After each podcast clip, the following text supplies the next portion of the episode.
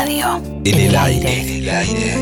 Y el argentino cada vez más está necesitado de hacer, es decir, de participar. Badía. Yo creo que si uno no pasó al pedo por la vida, Hay voces si uno no, no vivió solo para el ombligo de uno que hicieron la radio. y para satisfacer su ego solamente, yo voy a vivir en vos. Juan Alberto Badía. Hola, ¿qué tal? Buenas noches. En el aire.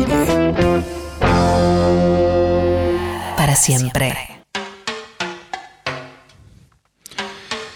Juan Alberto al final logró prender el cigarrillo en esa bola de nervios que lo comía y lo atravesaba.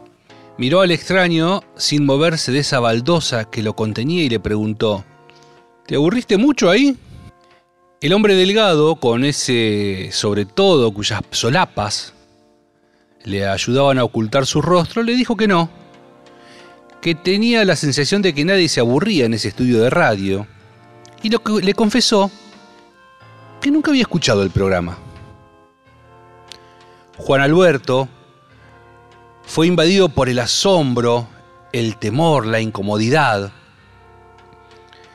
como dando un pequeño pero muy pequeño salto sin despegar los pies del piso, estiró apenas un poco su cuello y con una seriedad que le inundó su rostro, le dijo, ¿cómo que la primera vez? Nunca habías escuchado el programa y por, qué viniste? Ya había tomado coraje y ahí, frente a frente, intercambiando palabras, ya estaban cada uno con sus cartas en la mano. Solo faltaba empezar a jugarlas.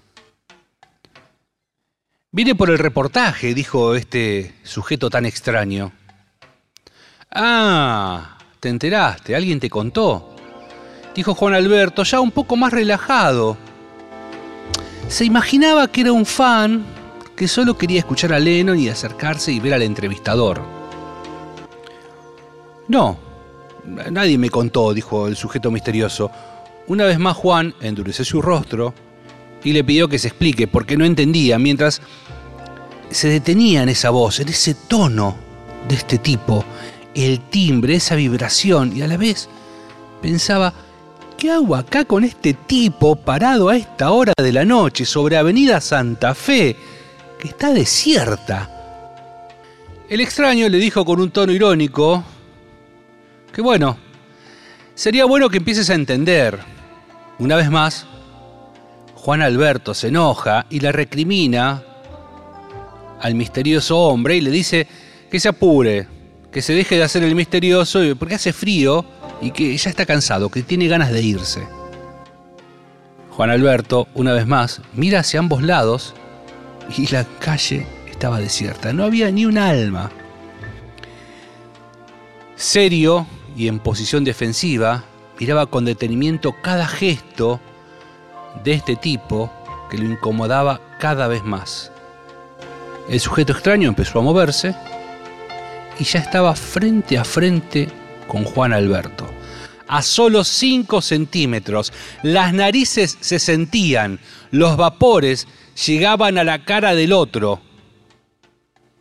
El tipo se sacó las gafas, se bajó las solapas del saco, lo miró y le dijo, Juan, soy John.